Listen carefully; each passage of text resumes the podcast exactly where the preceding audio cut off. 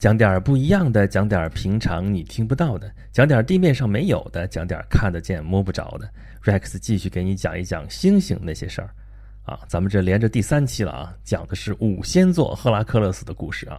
这个赫拉克勒斯是古希腊最著名的大英雄啊。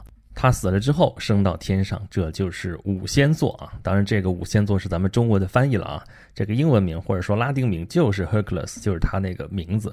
这个星座就叫他的这个名字，哎，这说的是他死了以后升到天上去啊。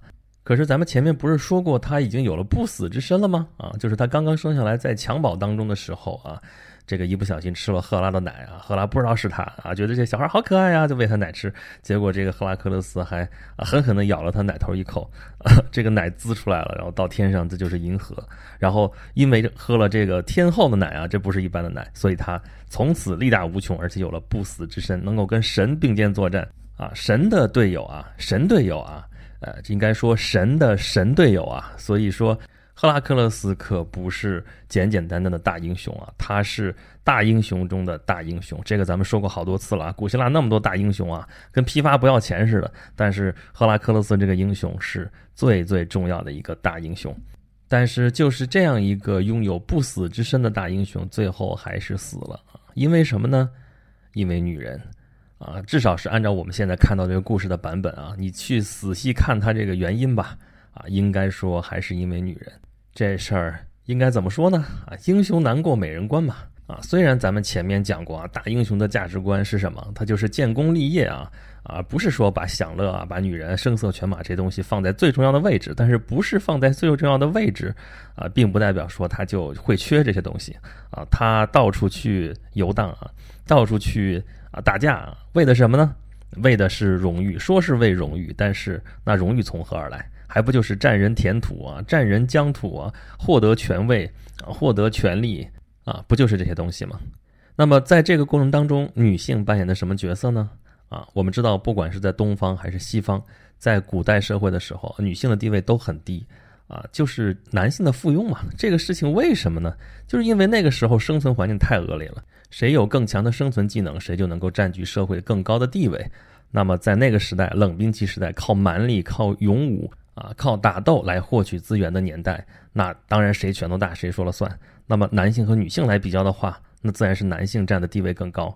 那女性呢，就成为男性的附庸啊，甚至是财产的一部分啊。为什么现代社会女性地位就高了呢？啊，这也很好理解，其实原则还是一样的啊。这个生存能力在古代的时候，如果说靠的是体力，靠的是武力的话，那么在现代。啊，更多靠的是智力。那么从智力上来讲的话啊，那女性智慧又并不比男性差啊。虽然在很多思维方式上可能会有差异，但是差异已经远远不像当年靠武力的年代差异那么大了。所以女性的地位自然就高啊，而且资源已经比之前要丰富的多啊。虽然人更多，但是因为生产力提高了嘛啊，所以没有必要说谁是谁的附庸。那么每个人都是独立的，每个人以以你自己的能力来获取你相应的地位啊。这个事情扯远了啊，咱还是回说到古代。那么，在赫拉克勒斯的故事里面啊，他的每一次倒霉可以说都是因为女人啊。咱们上一期里边已经讲了啊，这个赫拉克勒斯有了十二件伟大的功业啊，十二件伟业，这是他啊最辉煌的时刻。但是大家想想，他为什么会要去做这十二件伟业？就是因为他有罪，他要去赎罪啊。他的罪孽是什么呢？就是他在发疯的时候，把他跟他第一个妻子所生的三个孩子给弄死了。啊，等他醒来的时候，发现这事儿不对，然后他要去赎罪，啊，这个去找神谕，说你要干十二件事儿，你给你的堂哥去打工去，啊，这才有了这个上面的故事。后来这十二件事情做完了，十二件伟业都完成了啊，他是还是一个响当当的顶天立地的男子汉大英雄啊，等世人都在崇拜他、敬仰他。但是等他回来的时候，他面对他。第一任妻子的时候，他怎么去面对她呢？他亲手把他的儿子给弄死了啊！虽然说这是天后赫拉搞的鬼啊，故事里是这么讲的啊，但是你说一个女人能够跟杀死她孩子的凶手在生活在一起吗？那么这段婚姻也就走到了尽头。所以赫拉克勒斯和他的第一任妻子就这样分开了啊！当然他不是不管他了啊，这妻子因为咱们前面说了啊，因为那时候妇女没有什么经济地位啊，也没有什么生存能力和生存的条件，也没有什么经济基础啊，那必须依附于男人的话，那赫拉克勒斯也不是不管他了啊，一定要给他一个好的安排，他就把他转嫁给了，哎，真的是转嫁这个词哎，转嫁给了他的侄子和他的助手啊，就是那个伊俄拉厄斯啊，就是咱们原来讲过跟那个啊九头蛇许德拉打斗的时候给他递火把的那个人，就是他的助手啊。不要去计较这里面的辈分问题啊，不要去计较这里边他们的这个关系的问题啊。这个事情啊，古希腊人觉得这种事情 OK 的，我们就不要去管他了。那么这赫拉克勒斯现在等于说又重新回归单身了呀，啊，那他还得再去找一个妻子呀，那他再去找，那能找什么样的人呢？那还得去找公主，也就是国王的女儿啊。你可以知道他的择偶标准是什么了啊，一定去找公主。于是他又到了一个王国啊，这王国的名字、国王名字这都太长，咱还是不说了啊。啊，于是他到了一个王国，发现这个王国的公主正在干嘛呢？比武招亲。啊，说起来这个王国他非常熟悉啊，因为。这个国王在赫拉克勒斯年轻的时候曾经教过他射箭啊，这就是他射箭的师傅，相当于是，啊，那么一看这个地方比武招亲了啊，这个咱就来吧啊，比武招亲比什么呢？比的就是射箭啊，这个国王出名不就出名在射箭上吗？那就比武招亲就比射箭啊，说谁能够赢得过他这些儿子啊，这个在射箭这件事儿上能赢得过这一堆王子啊，谁就能娶公主。那这事儿赫拉克勒斯最不怕了啊！他就混在这一批这个参加比武招亲的这些人当中，那是力压群雄，最后就啊成了这个 number one 啊！这个时候按照约定，这国王就应该把这个姑娘嫁给他呀啊！但是国王认识他呀，不光是认识他，而且也知道他之前的这些糗事儿啊，也知道他的前面那任妻子啊有怎样的一个命运。那你说作为一个父亲来讲，他敢把自己的女儿嫁给一个阵发性精神病患者吗？啊，这虽然说他是个大英雄，但是偶尔闹个疯病，再出点什么不幸。上次他的前妻是啊，发生了这事儿之后，是把他的儿子给杀死了。那谁知道他哪天发疯的时候，会不会把他姑娘、把他妻子再给怎么着了？这事儿谁说的准呢？那所以这个国王就不太愿意。啊不太愿意，嗯那怎么办呢？这个啊，大话已经说出去了啊，说这比武招亲，谁第一，谁就是我女婿。啊，这会儿又不愿意，那怎么办呢？就一个字儿拖啊，就拖着呗。就说我这没准备好呢，我这怎么怎么着，就把这个婚事先压下来。但是他的儿子跟赫拉克勒斯关系非常好啊，他这个儿子啊，就相当于是赫拉克勒斯的师兄弟儿呗，对吧？他跟赫拉克勒斯同年啊，这是同龄人嘛啊，最容易惺惺相惜。而且咱们之前不说过嘛，这个古希腊大英雄的这个世界观是什么？就是建功立业。那在这方面。那这赫拉克勒斯是完全是没得挑啊啊！所以说这个这个国王的儿子，这个王子就是非常崇敬赫拉克勒斯，而且逮着机会就跟他爸去赞扬说：“这个赫拉克勒斯，你挑什么挑？你挑女婿不就挑这样的吗？还有什么好挑的，对吧？”但是国王死活就没吐口。但是就在这个时候啊，发生了这么一件事儿啊，就是说有人来报告国王说，有一个强盗偷走了王家的牛群。啊这个国王正在这烦着呢，说一听这事儿，那除了克拉克勒斯还能有谁？肯定是他，都没跑，这就属于拍脑袋就判断了啊。这个，因为咱们前面十二件伟业的时候，那个克拉克勒斯不是整了一堆牛群啊、马群啊，怎么怎么着这些事儿？那干这种事儿，那赫拉克勒斯最在行啊。这个时候就属于国王对赫拉克勒斯已经有成见了啊啊，所以就说这事儿没跑，肯定是赫拉克勒斯干的。你看啊，我没答应他跟我女儿的这个婚事啊，所以他这属于挟私报复。啊，这个太卑鄙了！这个他亲手能把他儿子都能杀死，这种就属于刽子手嘛。这个他有什么事儿还干不出来？一定是他干的。但是他这个儿子就是个王子，可就说你这不能这样啊，这属于冤枉人啊！你又没有任何证据，你就听到了一个消息报告，你都不知道是谁，就说这是赫拉克斯克勒斯干的，那可不行。所以他过来就劝他的父亲，而且是为他的朋友辩护，说你你看啊，这事儿我去找他，我把他找来，咱们当面对质，然后还要把这个牛群给找回来。这个王子就去找赫拉克勒斯，赫拉克勒斯也很热情啊，知道是朋友在帮他，然后他们一块儿去找牛群，但是没有找到啊。而当他们准备站到城墙上面去啊，登高望远嘛，看看牛群到底在什么地方的时候，啊，这个赫拉克勒斯早不发晚不发，这个时候突然就发了疯病啊，神经病发作啊，然后失去了理智，就把他这么好的这个朋友当做是敌人，从城墙上给扔下去了。你说这可怎么办啊？这个赫拉克勒斯大英雄是他是大英雄，但是老是间歇性精神病发作啊，老是这种激情杀人，这谁受得了啊？啊，谁敢跟他做朋友啊？啊，所以这事儿发生了之后，他也就跑了，他到处游荡漂泊，然后中间呢也干了些其他的一些英雄伟业啊。咱虽然还说是英雄伟业，但是，哎，我们就想想他这个命运吧，实在是无常啊。咱们中间简短截说，但他因为杀死了他这个朋友这件事儿，那又等于说心里仍有负担，那肯定的，这是也是他的罪孽啊，他罪孽深重，怎么办呢？还是一个词儿赎罪啊，就跟他前边干十二件伟业一样啊，就是你必须要啊为这个他的那个堂哥打工啊，干满这十二件伟业。那这次一样啊，他到去找国王说，你要替我敬罪，你要替我赎罪啊，求求你了，那个我做牛做马都行。但是呢，他这已经名声在外了，这好多国王听到这消息，赶紧的就就就像送瘟神一样，你你你走你走，您从哪儿来到哪儿去啊，赶紧去。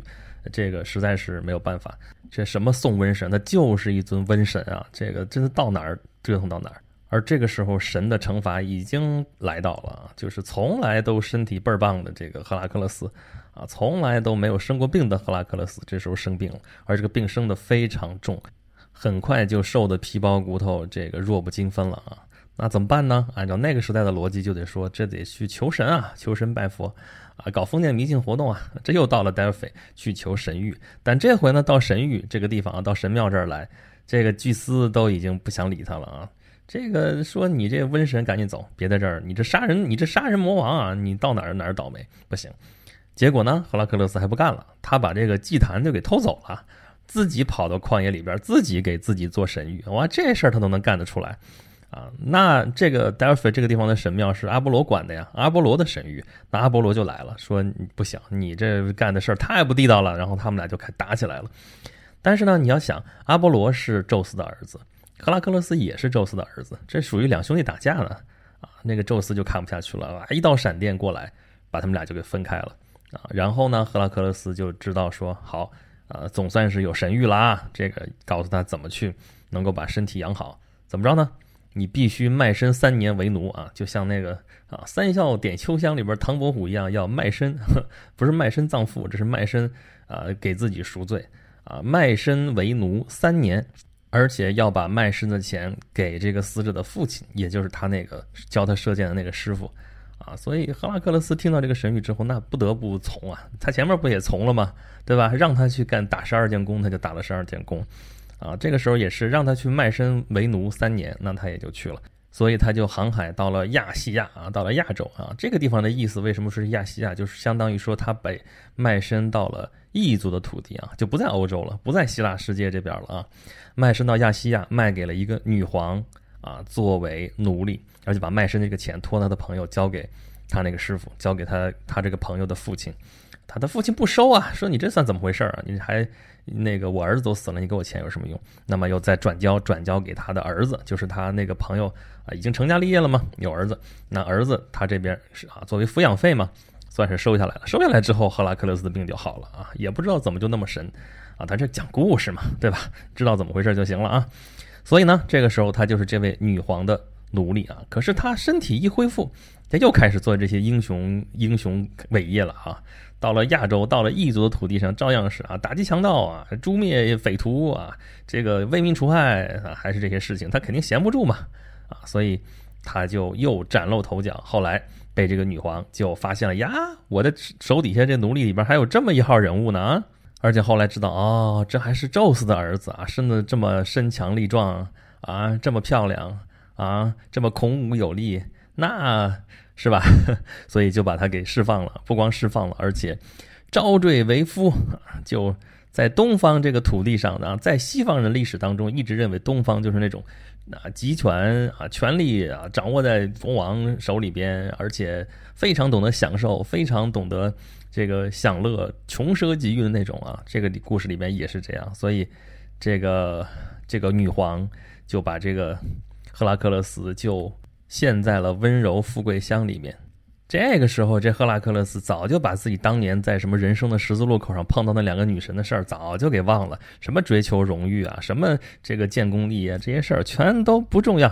现在就是在温柔富贵乡，就是享乐啊。这个女王大人那也是啊，以折腾他为乐啊。就是他不是有身尸皮吗？啊，这身尸皮女王穿在身上了。啊，然后让那个赫拉克勒斯穿什么？穿上女人的衣服啊，而且是穿上东方吕底亚女人的衣服啊，非常的华美，非常的漂亮啊，啊，你就想那个大高个儿，穿上那个扭扭捏捏的，对吧？就那个样子，那个形象啊。而且你看他那双大手啊，本来是一身的蛮力啊，然后让他干嘛呢？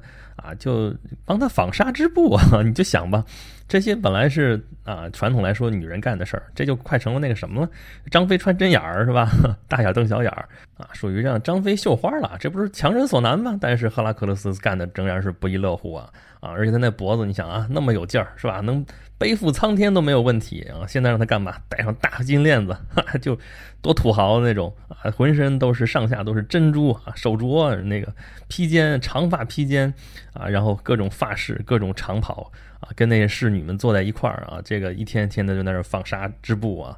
这每天都是有工作量的啊，完成不了，这女王是要惩罚他的啊 啊！然后大家这这堆侍女在一块儿啊，这个一一高兴了就说啊，赫拉克勒斯，想想你之前那个光荣伟业啊，就讲说啊，我小的时候那个两条毒蛇被我掐死了，底下就哈哈哈，我干过那个巨人怎么怎么着，那些啊一些怪兽怎么怎么着，你想大家都喜闻乐见，喜欢听那这故事，但那个场景好像不对，怎么想怎么有点不对劲儿啊，大家可以脑补一下那个场景啊。等到了他这个三年这个服役期终于满的时候啊，这个赫拉克勒斯突然之间就头脑一阵清明啊，我怎么在这儿啊？就就就把他身上这堆服饰摔掉啊，这个把他那狮子皮拿走，恢复了本来面目，又重新踏上了啊他的旅程，恢复了大英雄面貌的赫拉克勒斯，这会儿的主要任务是干嘛呢？复仇，复什么仇呢？他这赎了半天罪，他还有什么仇好复呢？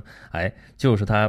那当年要赎罪，好多国王不是不给他赎罪吗？啊，不是不愿意为他敬罪吗？啊，这些国王就都成了他的仇人，他就挨个去把他们都干掉啊，把人家国家都给灭了啊。这事儿咱不做道德判断啊，啊，反正就是干了那么一些伟业啊。其中有一件事情值得提一提，就是啊，在我们后面那个著名的啊特洛伊战争之前，赫拉克勒斯就带着人去把特洛伊给灭了。啊，这个事情具体经经过来龙去脉咱不提，但是有一件事情特别有意思，就是啊，他照样是抢了特洛伊那儿的一个美女，然后跟他说，呃，我能允许你啊放掉一个你认为对你来说比较重要的人，他就说，那你把我弟弟放了吧。他弟弟是谁呢？啊，就是后来的普里阿莫斯。这个普里阿莫斯就是在特洛伊战争的时候，特洛伊城的那个老国王啊，所以说这个渊源在这个地方啊。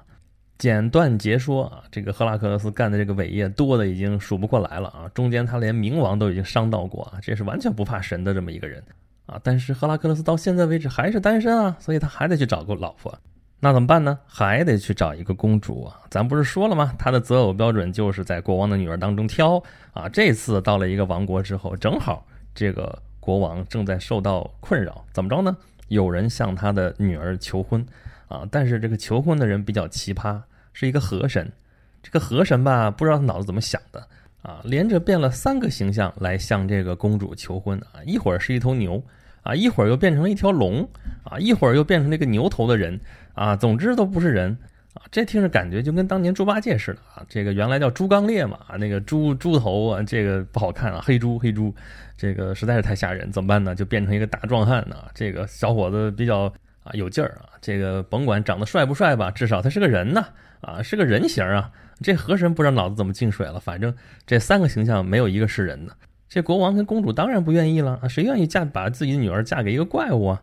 啊，但是他又是河神，这个实在是又甩又甩不掉，怎么办？哎，这个时候第二个求婚者出现了，就是赫拉克勒斯，他来这事儿就好办了啊，打吧，你们俩谁赢了，我就嫁给谁，我就把女儿嫁给谁。那那谁能打得过赫拉克勒斯啊？这是他打架还基本上没输过啊！打的时候这个河神就会变嘛啊！一开始是个牛头啊，这个赫拉克勒斯邦就邦就打的他都找不着北了，怎么办呢？情急之下变啊，变成了一条大毒蛇，对吧？这个就说是龙嘛，西方那种龙的形象其实就是大蛇。那毒蛇变毒蛇，这赫拉克勒斯就更那个啥了。这个他是抓蛇的好手啊，打小的时候就抓了条毒蛇给捏死了嘛，对不对？所以最不怕的就他变蛇。哎，这有点像那个啊，《西游记》里边这个孙悟空大战二郎神嘛。这个你看我七十二变，你变一会儿变成这个，一会儿变成那个，一物降一物，打得很热闹，对吧？好吧，但不管怎么说啊，赫拉克勒斯就把这个河神给打败了啊，于是就抱得美人归啊。听到这儿，这好像就是一个英雄救美的故事啊。但是后面就开始是一个悲剧的开始了啊。这个结了婚之后，赫拉克勒斯还是到处去游历啊，只不过有的时候他会带上自己的老婆啊，带上新夫人啊。有一次。他碰到了马人，就是那个半人马，就前面是人，底下是马身子那种那个种族的啊。这咱们后边讲射手座的时候会专门讲这个人马的这个种族啊，还有它里边的这些人的事儿。这个地方先提一句，他碰到了这个马人叫涅索斯啊。这个涅索斯是干嘛的呢？他就是在一个河边啊，就是做摆渡的，就是驮着人过河，就干这个事儿。啊，这个赫拉克勒斯要过这河呢，太轻松了。对他来说，嗯，这个怎么着他都能过得去。但是他带着夫人呢，那夫人就得把这个事儿就得委托给这个马人，所以，所以他就他自己趟过河啊，然后把他的这个新夫人交给了这个涅索斯这个马人，然后这个马人就就中了邪了，就是哎呀，这个美人在背，就是又开始图谋不轨。结果赫拉克勒斯过了河之后，发现问题了，这个。妻子在那儿呼救，然后他就远远的一箭射过去，射中了这个马人。啊，他这个箭可不是一般的箭啊！咱们之前说过，他是在杀死了九头蛇许德拉之后，用他那个血涂过了箭头。他那个箭上面有剧毒啊，谁碰了之后就会死。所以这个马人也很快就要死了。但是他死之前要拉一个垫背的，他就跟这个赫拉克勒斯的这个新夫人说。啊，因为你是我背的最后一个人，所以啊，我要给你一个小小的礼物。你要照我的话去做。我这不是要死了吗？从我这伤口里边流出来的鲜血，你看这都凝固了。这是许德拉的毒血进过的箭，啊，射中了我。血液凝结之后，它是有神力的。这是一种魔药啊。这种药有什么功效呢？能够留住男人心啊。你回头如果发现你的丈夫对你不忠了，你就可以把。这个魔药涂在涂在一个紧身衣上，然后给你的丈夫穿，穿上之后，他就会永远永远爱你，然后这个说完他就死了，啊，这个新夫人就把这个已经凝结的这个血块装到了一个小瓶子里边，然后跟着赫拉克勒斯走了。听到这儿，大家估计就该知道后边没有什么好结果了啊。但是咱们还是把这故事讲完啊啊！后来有一次，这个赫拉克勒斯不到处去报仇嘛，说你没有给我敬罪，其实就是谁得罪了他，他去灭谁。啊，后来就灭到了之前他那个教他射箭的那个师傅那个王国，那个国王啊，就是结果没有打过他，他的儿子也都战死了。但是他那个女儿，当年赫拉克勒斯要去求婚的那个女儿依然很美丽，这时候就变成了他的战利品。啊，这个作为战利品呢，就先把他送回到了他自己住的那个城里边。啊，因为是婢女嘛，女人就交给了他的妻子。那妻子觉得这姑娘很漂亮啊，很好啊，性格也很好啊，就对她特别好。然后还问赫拉克勒斯说：“这姑娘谁呀？这么好？”赫拉克勒斯啊，装傻说：“那我不知道她是谁，我怎么能知道？这就是我的一个战利品啊！你要觉得不错，就对她好一点啊。”这个时候，有他身边有一个人出来了，说：“这个赫拉克勒斯在撒谎，他不是不知道这姑娘是谁啊，他不光知道，而且当年他还追求过她啊，而且因为他啊，他的一个最好的朋友还。”啊，因此而死，而且他还为此赎罪三年。这个姑娘就是当年的那个祸根。这回这个夫人就觉得这心里边很不是滋味啊。但她首先想的是，丈夫是不是变心了啊？那么按照通常的发展，是不是这女人应该一哭二闹三上吊了啊？但不是啊。她这时候想起来了，当年那个马人涅索斯给她的那一罐魔药啊，她就真的是把这罐魔药涂在了。给赫拉克勒斯的一件紧身衣上面，而且派人去把它送给赫拉克勒斯，因为赫拉克勒斯因为打了胜仗回来，正要去向众神献祭啊，他就把这个衣服送给赫拉克勒斯。结果他的儿子匆匆忙忙赶过来，说：“我从来没有见过像你这么狠心的女人啊！你知道发生了什么事情吗？啊，我的父亲穿上了你给他的这个紧身衣，穿上之后就开始痛苦万分，而且这个衣服还脱不下来了啊！”而且就在那儿翻滚嚎叫，你想这么大的一个英雄，这么坚强的一个人，居然就因为这件事情痛苦的直打滚儿，啊！这个时候他这个夫人才明白自己上了当啊！当年那个马人是怀着怎样的怨恨给他设了这样一个圈套啊！这个时候终于报应来了，那他知道自己犯了多么大的、多么愚蠢的一个错误啊！于是就自杀了啊！这个时候赫拉克勒斯也是已经跑回来说：“你儿子，你把我杀了吧。”因为他有不死之身啊啊！一般人如果是沾了这个许德拉的毒箭毒啊，早就死掉了。但是因为他有不死之身，所以他只能这样一直痛苦下去，而且摆脱不掉。这个比死还难受啊！这个生不如死，就说的就是他。他说：“儿子，你杀了我吧。”儿子说：“我哪能杀了你呢？对吧？那怎么办呢？”最后说：“那根据神谕怎么怎么样？”他安排了后事，说让大家把他背到山上去，啊，把他点火，要把他烧掉。啊，但是没人敢做这件事情。最后还是他逼着他的一个朋友点火，把他给烧掉。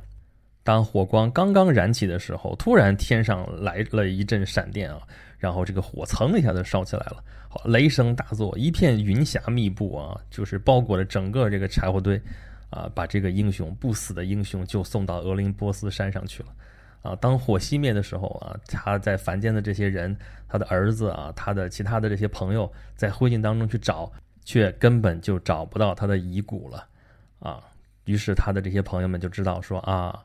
这个神的命令都已经实现了，都已经应验了。赫拉克勒斯从人间解脱了，从此成为真正的天神了，而且享受着人间对他的祭拜。所以古希腊的人啊，去祭拜赫拉克勒斯，就像祭拜其他的神一样，是把他当神供奉起来的。啊，那么赫拉克勒斯去哪儿了呢？啊，按照这个故事里边讲的是，雅典娜把他给接到了俄林波斯山上啊，而且正式把他。列到了神的这个团体里面，就相当于就是位列仙班了嘛啊，所以等于说赫拉克勒斯在人间的历程就这样走完了。那么他作为神的这个历程从这儿就开始了。那神是不死的嘛，后面他就一直就作为神而存在了。而这个时候赫拉呢啊也跟赫拉克勒斯和解了，而且把他的女儿啊叫赫伯，赫伯是青春女神啊，青春女神永远不老。赫伯就是 H E B E 嘛，就是那个。S H E 里边那个 H 不就是 Hebe 嘛？啊，就是这个赫伯本来这个词。从此以后，作为凡人的赫拉克勒斯的故事就结束了。作为神的赫拉克勒斯的故事也没什么好讲的了，就跟其他的神一样了。好吧，我们是用了三期的时间啊啊，把这个赫拉克勒斯的故事的主线讲了讲啊。他中间岔出去的那个经历可太多了，那故事也太多了，真的是三期，别说三期了，这一晚上估计也讲不完。从赫拉克勒斯的故事里边，我们能看出来古希腊人的这个啊价值观啊，那时候的人他们的追求如何，还有他们的思想如何，而且他们为了他们的荣誉啊，为了他们追求的卓越啊，他们要克服种种的艰难险阻，要能为常人所不能，这就是古希腊的大英雄。而这样的大英雄，最后英雄末路啊，最后是英雄难过美人关。你想这么大一个大英雄，最后用这种方式来结束他的啊生命，实在也是一件令人唏嘘不已的故事啊！啊，最后在这个故事的版本，我再多说一句啊，大家有没有觉得有点似曾相识啊？啊，反正我是想到了《天龙八部》最后的萧峰的结局啊，萧峰也是这样的一个大英雄啊，天不怕地不怕，但是在女人上面就显得比较粗糙啊，不懂女人心，然后对女人不知道呵护，不知道疼爱啊，最后他的结局就是阿紫。上了辽国皇帝的当啊，给了他吃了一种药，这个药就是号称能够留住他姐夫的心，但实际上就散了他的功力啊，最后就束手就擒。这个故事这个桥段其实已经很俗很俗了啊！你想赫拉克勒斯的故事，这可是几千年前的故事了啊，和我们最近这小说里面用的这个故事桥段都是类似的。要不怎么说这是神话，这是预言呢？好啦，赫拉克勒斯的故事就讲到这里。如果大家觉得意犹未尽的话，欢迎关注我的微信公众号“轩辕十四工作室”，在里面可以继续跟我交流，可以来给我吐槽。啊，感谢大家的收听，咱们下期节目再见吧。